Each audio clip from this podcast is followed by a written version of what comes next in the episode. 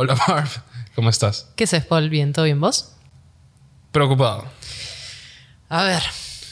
Me preocupa que un mono pueda jugar Pong con su cabeza, como si fuese un Jedi, Ay, sí. usando la fuerza. Eh, yo vi el video. Y sí, es como que. ah, Es raro.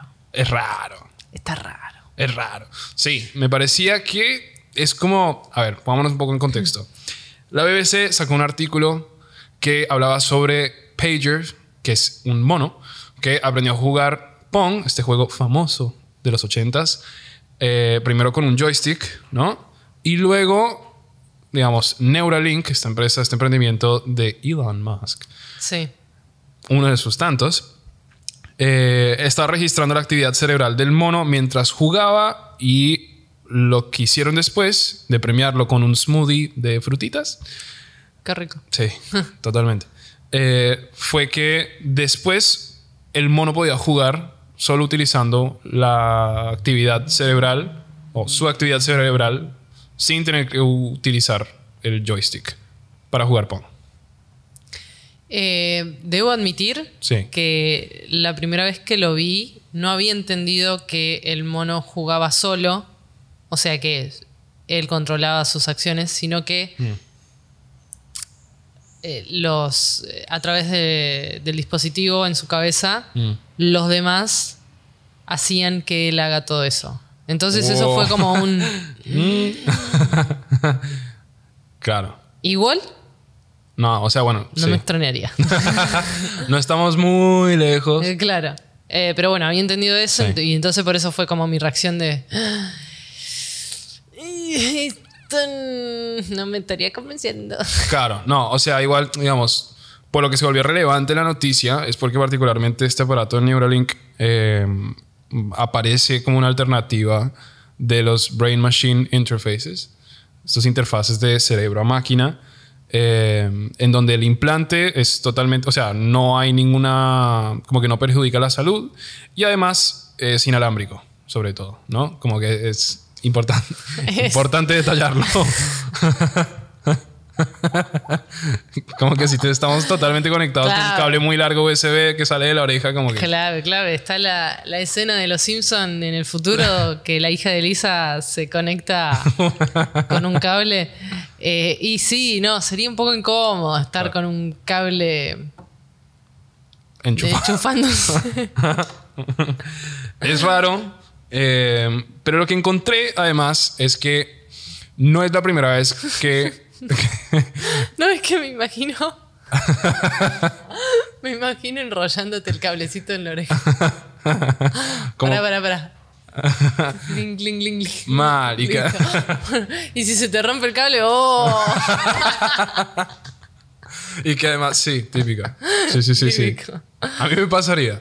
sí. Eh, bueno, lo que te decía es que no es la primera vez que se experimenta con esto de las interfaces de cerebro-máquina. Es, eh, se han dado experimentos desde los 70s. eh, referencia más, la referencia más evidente en cultura popular puede ser ahora Stranger Things. Me mencionaste que no lo habías visto. No la vi, perdón. Yo, Yo- sé que esto es un delito, pero. prometo verla, prometo Bueno. verla. Sí, la voy a ver. Otra referencia que puede llegar a ser similar es la naranja mecánica, que le abren los cerebros, lo conectan, lo hacen ver. No Tampoco- me, ¿Por qué me estás haciendo quedar mal? ¡No! Eh, no, no la vi. Yo sé que encima estudié cine. Eh, Bueno, Pero bueno, cuestión. Eh, hacemos rápido el tema. a ver, aquí No, voy. igual hay, Aquí- hay un montón de referencias de máquinas en, en los cerebros. Sí, o sea, digamos, la tecnología que utiliza Neuralink es, eh, son electrodos, electrodos, Electrodos. electrodos que eh, captan información y que de nuestro, digamos, de la actividad física, de la actividad cerebral, eh, que podemos, por ejemplo, lo- otros casos más evidentes son cuando, por ejemplo, nos cruzamos con eh, el típico caso de la persona que está corriendo en una trotadora y le tiene un montón de electrodos conectados a una máquina y bueno, sí. esto es eso, pero para el cerebro, la actividad cerebral. Y eh, lo que encontré en, Wired.com, que es una revista eh, de Sí, cultura y esa sí tecnología. la conozco. Esa sí la conoces. ¿Sabes por qué la Eh, conozco? ¿Por qué? Por los Simpsons. No.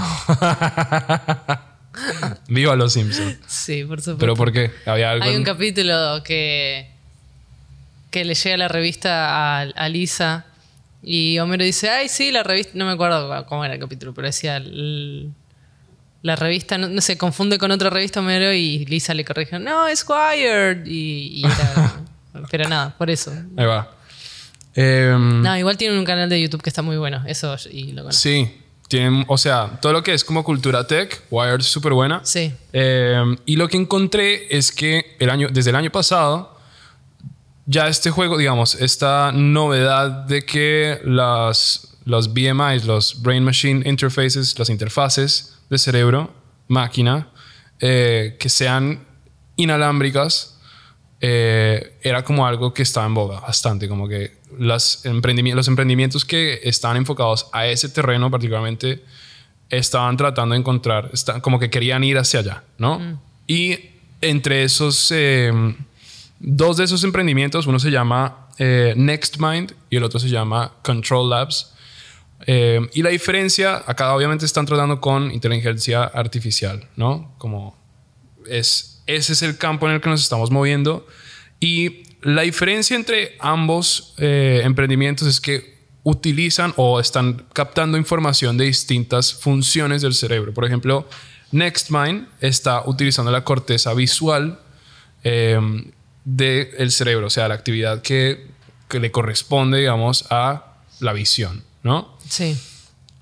Pero la mayoría de los otros emprendimientos que están lidiando con la actividad cerebral, las redes neuronales, tratan más con lo que es la corteza, la corteza motriz, ¿no? Sí. Hay como una disputa ahí, digamos, el que está en, Next, en NextMind. eh, a ver, puesto en un video, los dos pareciera que estuviesen utilizando la, la fuerza como un Jedi, ¿no? Como que te ponen a jugar algo y lo puedes hacer sin, como la- con, la- con las manos Sí. atadas. Eh, lo que pasa es que la actividad cerebral con la que se está registrando, con la que se están realizando esas actividades, se realizan eh, a través de estudios que, por ejemplo, no sé, eh, la como que a través de estudios que investigan la, la actividad que realiza el cerebro para la visión, por ejemplo, en vez de la actividad motriz. ¿No? Sí, sí, sí. Este. Y ahí ya me parecía demasiado. Ahí ya como que se, se ponía muy, muy técnico. Este. Y me parecía increíble, pero a la vez me asustaba porque es como, bueno, como esto que decías, como por ahí una persona que no entiende muy bien, cree que le están manipulando al mono para que. Claro, y es que vos me lo, me lo comparabas con estos cositos que se ponen en el cuerpo, que Sí. no sé el nombre. Los eh, electrodos. Los electrodos. Sí.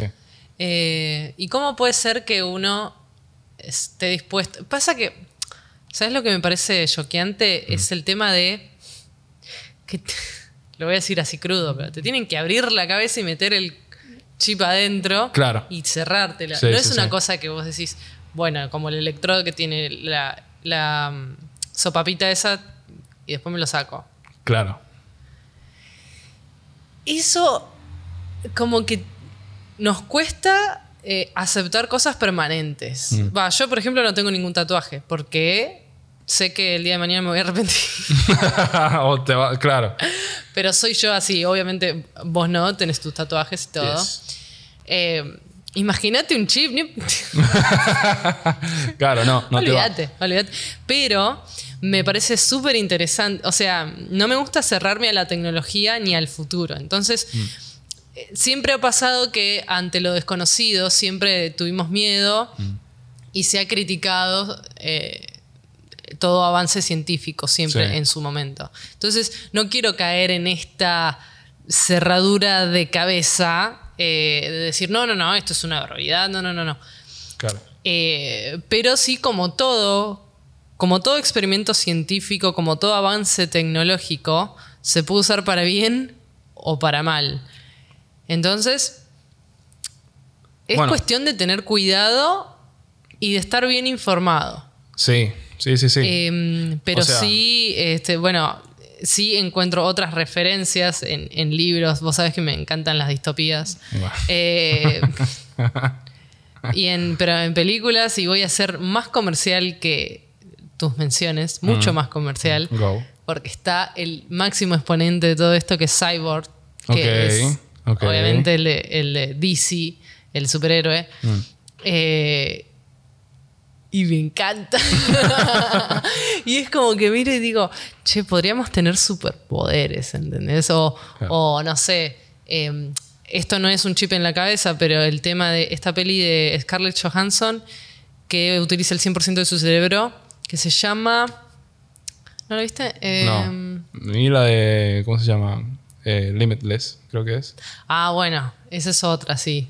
Pero bueno. no tiene un chip en, el- en- en la cabeza, pero esta cuestión de, de poder evolucionar más es impresionante cómo el ser humano no ha, en todos los millones de años que ha pasado de, de- de la vida, Mm. Estamos, vos te das cuenta de que, uff, ya acá me voy, me voy, Here we go. pero vos te das cuenta de que no evolucionamos nada. Tipo, es mínima la evolución, teniendo en cuenta los millones de años. ¿Qué es eso? Pulgares. Como que- pulgar. Claro. este es el exponente de la evolución. Es. eh, es como que digo, pero che, a esta altura deberíamos por lo menos usar el 20, 30% del cerebro y estamos en un Claro. mediocre 10. Ah, Eso es claro, o sea, quería hacer así como un, un apunte ahí sobre, bueno, los lados positivos y negativos de, de estos aparatos. Es que, obviamente, la excusa como, bueno, la excusa, la justificación Sí. positiva de tener estos artilugios como pegados a la cabeza es los beneficios que pueda llegar a traer, por ejemplo, a personas que tienen algún, algún defecto neuronal, por ejemplo, nivel salud. Bueno, eh, de vuelta, comparo con otras cuestiones que hoy por hoy sí aceptamos. Sí. Marcapasos. eh, tenemos. eh, no sé, ahora veo. La que veo también, la que vi. Sí, sí, sí. Es este. Y por ahí voy a decir una burrada, pero bueno. A ver. Es porque no estudié medicina, pero la que vi es Grey's Anatomy. Bueno. Y en un capítulo vi. Pero es típica, ¿no? Que uno termina de verse la serie y ya. Ve Law and Order, ya, se jura abogado. Ya sé, claro. ya sé operar a corazón abierto. Claro. Eh, no, pero veía en un capítulo que utilizaban, y calculo que debe ser verdad, que utilizan eh, una parte de, de- de columna vertebral impresa en 3D. No sé si era columna vertebral, por eso digo, por ahí estoy diciendo cualquier cosa, pero era una parte del cuerpo en, impreso en 3D. Claro. Entonces esas cosas, o mismo, no sé, te fracturas algo, los tornillos que te ponen de titanio y esas cosas, eh, esas cosas como que, bueno, y sí, las aceptamos, pero porque sabemos que un cacho de plástico o un cacho de metal no va a controlar tu... No es una inteligencia artificial. digamos, Exacto, entonces acá... que piensa por sí mismo, digamos. o Entonces- tiene la capacidad Entonces de. acá es como tener otra conciencia. Claro. Como no, bueno. o sea, no. O sea- se supone que no. Pero te pones a pensar y decís, podría ser posible. Claro, bueno, hago un parate ahí. Sí. Como que es difícil, o sea, no es que sea difícil, sino se puso bastante de moda el hecho de que si se puede, si se concibe posible, como que es suficiente, ¿no? Como para creer que es, ¿no? Y está bueno eso, pero es un peligro también. Como si puede, como que esto puede llevar a lugares como muy oscuros de la inteligencia artificial. Sí, de todas maneras estará en cada uno decidir si se lo pone o no. Ahora, si. Si eso representa un mal, no sé, ya estoy flasheando, pero Sí. si vos te pones un chip y de repente te convertís en una mala persona Claro. o empezás a cometer delitos, eso es un problema. Pero de- Ok. también de vuelta como que esto es, es como polémico hablar de esto, pero es el, el cuerpo de cada uno, de, cada uno decide cómo tratarlo. Sí, sí, sí. sí. Eh, Pero digamos, digamos, una de las declaraciones de Elon Musk sobre eh, Neuralink eh, era poder eh, recuperar una vida digital utilizando Neuralink para las personas que se encuentran en estado de coma, por ejemplo. Y sí, bueno, en este capítulo de San Junípero de, De Black Mirror. de Black Mirror, ese capítulo me encantó porque, bueno, en general los capítulos de Black Mirror te dejan pensando como diciendo, yo haría esto Claro. o qué haría en esta situación. Y eso es casi un... Bueno, sí, es una inteligencia artificial porque Sí. te conectas a una máquina que, entre comillas, es la vida eterna. Sí. Entonces Sí. te deja pensando, si no lo vieron, recomiendo fuertemente que vean San Junípero. Ese episodio. Ese digamos. episodio a mí me gustó mucho. Eh, entonces te quedas pensando y dices, uy, ¿yo elegiría apagarme o seguir en la inteligencia artificial donde no me pasa nada, me, me visto eh, de la ropa que se me canta, no, no tengo que conseguir plata, Mm. eh, tengo una casa en medio de la playa si quiero, Claro. y todas esas cosas. Por ahí hacer todas esas cosas que no pudiste hacer en vida. Y es como que decir, "Mm, no sé. No sé. Y, y por otro lado pensás, bueno, pero entre estar muerto, que uno no sabe a dónde va, o si va a algún lado, o se termina todo, Sí. entre la incertidumbre y eso, por ahí yo hoy lo, hoy lo que pienso es, bueno, si se puede decir, che, me paso acá un tiempito y cuando ya me canse, desconéctenme. Pero Está unos- bien. Pero. y sí, si vamos a volar, volemos. Claro. Eh, y entonces esas cosas como me parecen súper interesantes o despertar de un coma o no sé, resolver problemas de visión que me parece que tienen que ver con esto también, ¿no? Como una persona que no puede ver, si le en- se pones ese chip eh, puede tener cura. Claro. Eh, todas esas cuestiones me parecen muy interesantes y que por lo menos vale la pena laburar con eso. Eh, qué sé yo, yo si el día de mañana me quedo ciego y me dan esta alternativa, no sabría decirte qué es lo que vaya a elegir porque solo una persona que le pasa eso entiende esa situación. Sí. Pero hoy por hoy lo pienso y digo, y no sé, ¿eh? por ahí, no sé, no sé, es muy complicado. Claro. Pero, pero, pero me parece. No me parece mal que se estudie. Sí. Hasta me parece que es inevitable y consecuente de la vida y que si no lo hace Elon Musk, lo va a hacer otro, y si ese otro no lo hace, lo va a hacer otra, y así. En algún momento pasan estas cosas. Claro. Miedo. No sé. O sea, a mí me, me intriga, me parece positivo. Este. Pero bueno, siempre termina sucediendo como. Como que por ahí lo traigo un poco más a colación, digamos, con lo que es el asunto de las vacunas. Como es un, es un territorio en el que, por ejemplo, no sé, surge la competencia por quién saca primero la, la vacuna. Bueno, acá también se da esto que menciono también. O sea, no es solo Neuralink, sino NextLab, eh, NextMind y Control Labs. Y que como uno hasta qué punto le está entregando como esa confianza, está depositando esa confianza a... O sea, no quiero acá decir y ponerme conspiranoico como, uff, cuáles son las intenciones de Elon Musk de, no sé, controlar la vida humana y llevarnos a, la, a Marte y además, no sé, tener autos. Sí, como que... Pero si a la vez decir como uno realmente, como si te dan la alternativa, no sé. Me pasa que, por ejemplo, ahora que se dio todo el asunto de la vacuna, como que uno siempre va a estar sujeto a qué intenciones hay detrás, ¿no? Como si no es Pfizer, es Johnson Johnson. Si no es Johnson Johnson, es AstraZeneca. Si no es AstraZeneca, es eh, Sputnik V o 5, no sé cómo se dice.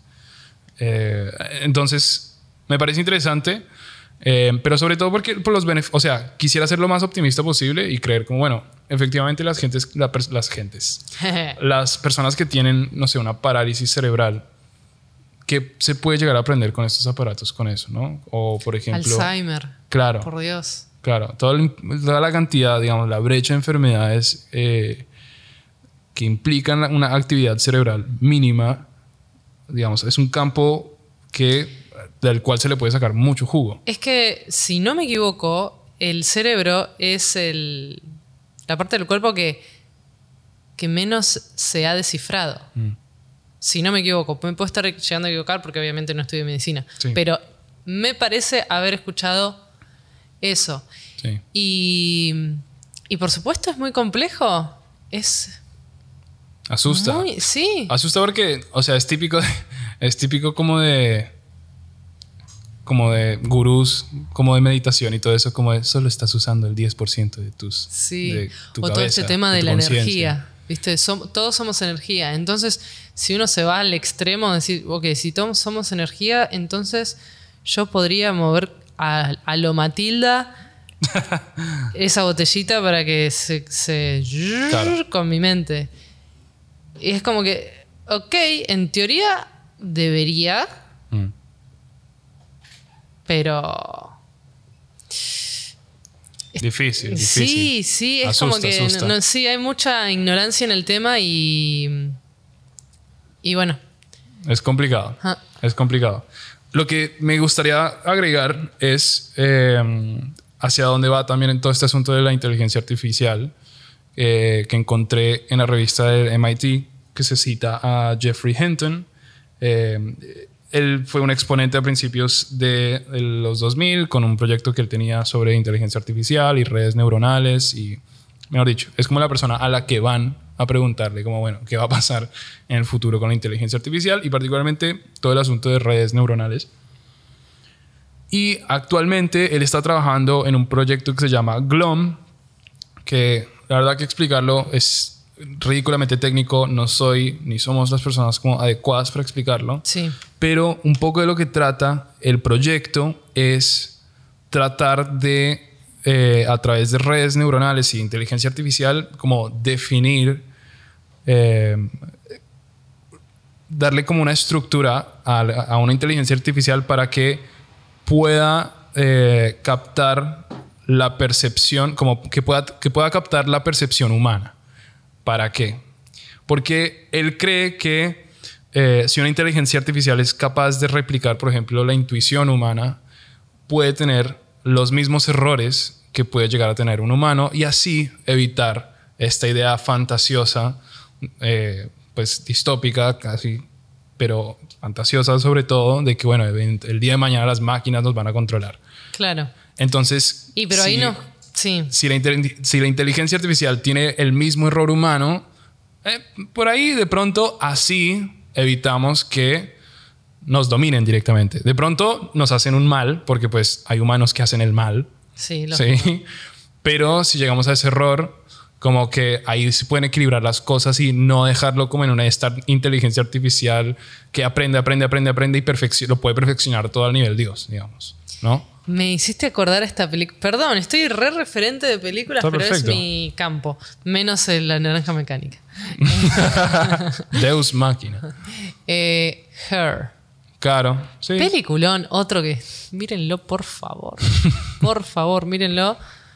Porque. Es. Muy buena. Es muy buena. Muy es muy buena. buena.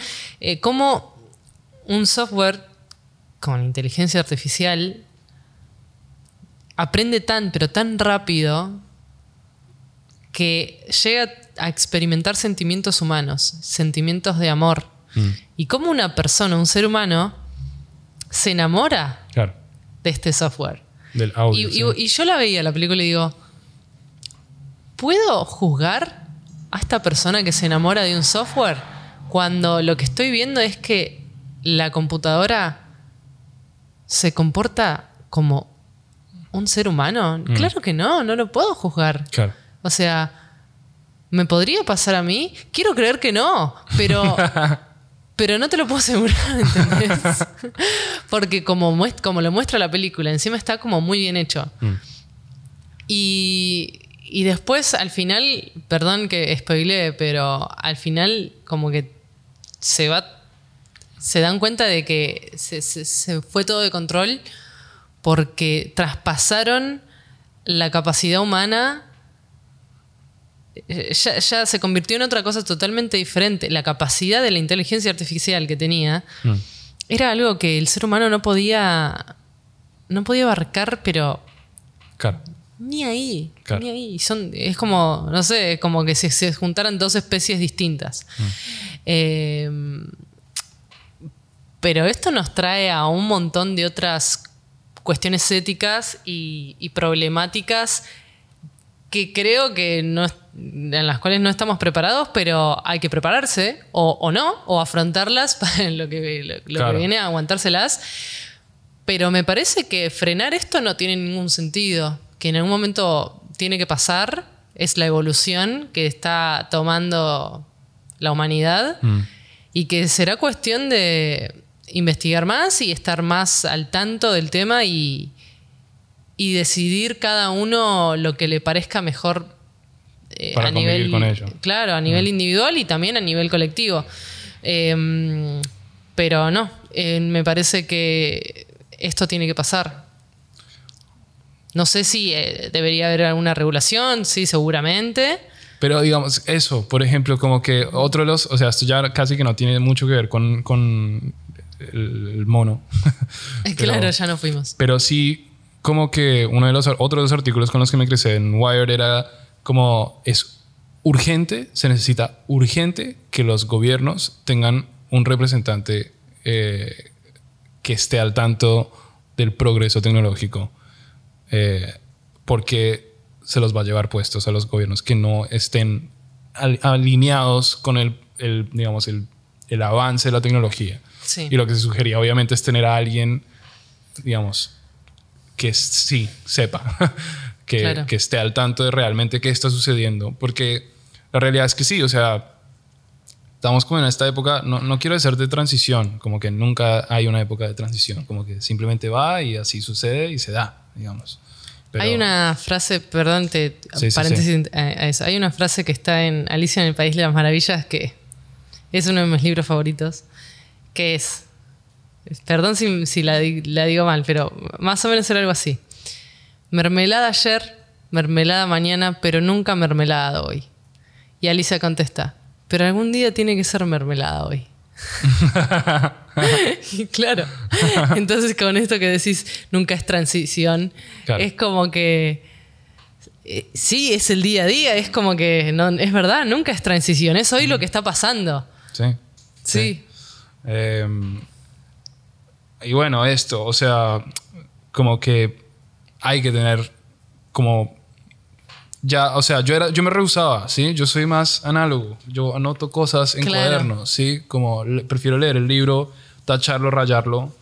Eh, pero es también aprender a convivir con, cierto, digamos, no puedo, no puedo negar el hecho de que encontrar shortcuts en, para, para, no sé, convivir con Sí. un doc o lo que sea, no me ha traído beneficios. No Es me ha optimizado es mi lo trabajo. que ¿no? hablábamos el otro día en, en la otra news, que si no la vieron, vayan a- al link. Yeah. Eh, esto de, de- de estar actualizados constantemente en la tecnología, porque si no la tecnología te pasa por encima y ya ni siquiera sos competitivo en el mercado laboral que es para lo más práctico que tenemos hoy por hoy, pero Claro. ya va, va a trascender el mercado laboral y va a ser la vida en sí, la vida social. Mm. Eh, yo estoy todo el tiempo tratando de actualizarme porque sé que me puede pasar esto y es muy fácil que te pase y sin que te des cuenta. Sí. Entonces estas cuestiones como el Bitcoin, como el, digo, el blockchain, eh, todas estas cuestiones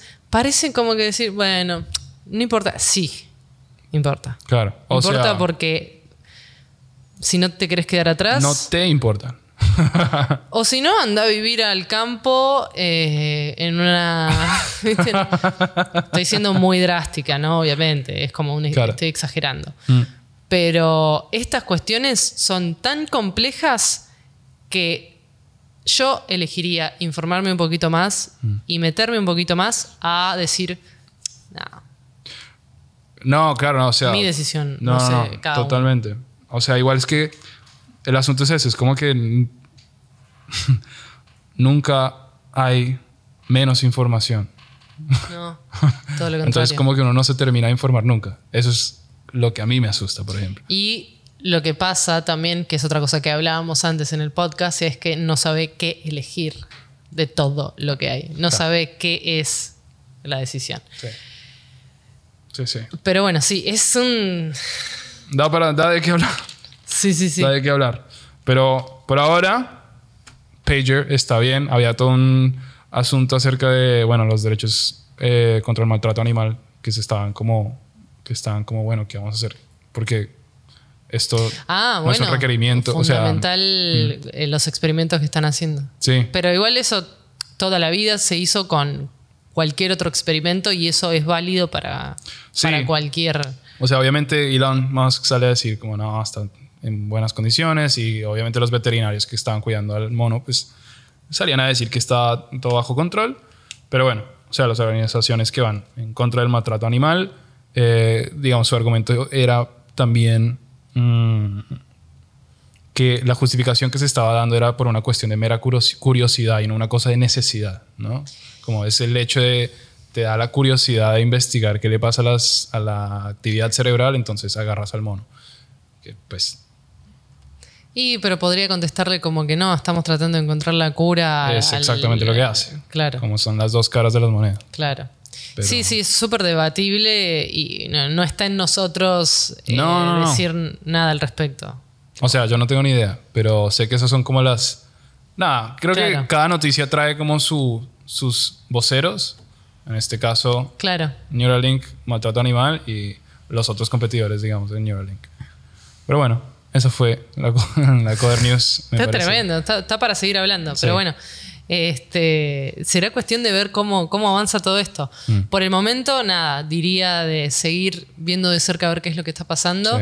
Y, y será cuestión de enterarnos a ver si, si bueno, si, buen- si logran resolver estas enfermedades o estas dificultades que, que Sí, tenemos. que muestren como más pruebas Sí. de avance sobre ese asunto en particular. Sí, Eh, yo creo que lo van a lograr pronto. Sí. Y mucho ojo a los, a los competidores. Sé que una, digamos, este Control Labs no está directamente, es- se pone acá en el brazo, o sea, no va acá pegada Ah. a la cabeza.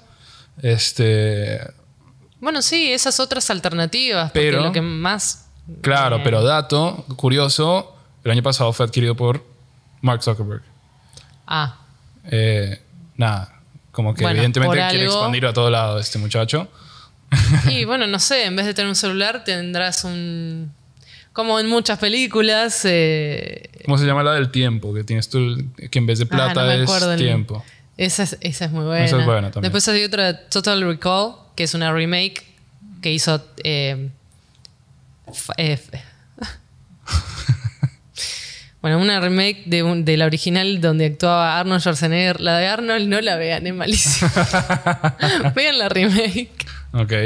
¿Quién actúa en la remake? Tiene Eh. que reemplazar a Arnold. ¿No? No me sale el nombre. El que hizo Alexander. Alejandro Magno.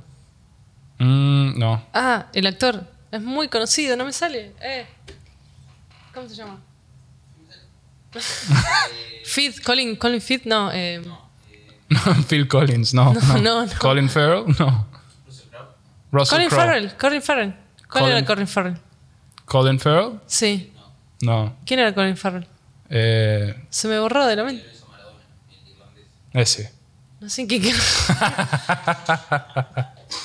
¿Qué? Bueno. Pará, el- pará. pará. A ver. Eh, de- de- de- Colin Farrell, Russell Crowe. En la, la- el gladiador. Ese no, no, no. Colin Farrell me parece que es. ¿Quién es Colin Farrell? El irlandés que le dio un beso a Maradona. no sé quién es el irlandés que le dio un beso a Maradona. Pa- Pablito, Pablito, lo-. Pablito, búscalo, por favor. Por favor, no no puedo avanzar así. te juro. Ale- eh, Alejandro Magno, película. ¿Quién actúa? Que además no es para, o sea, es para la remake de Total Jolie. Recall. Claro, es para la remake. O Total Recall. Remake. Colin Farrell. Colin Farrell. sí. Bueno, el muchacho le dio un beso a Maradona. Ok, bueno.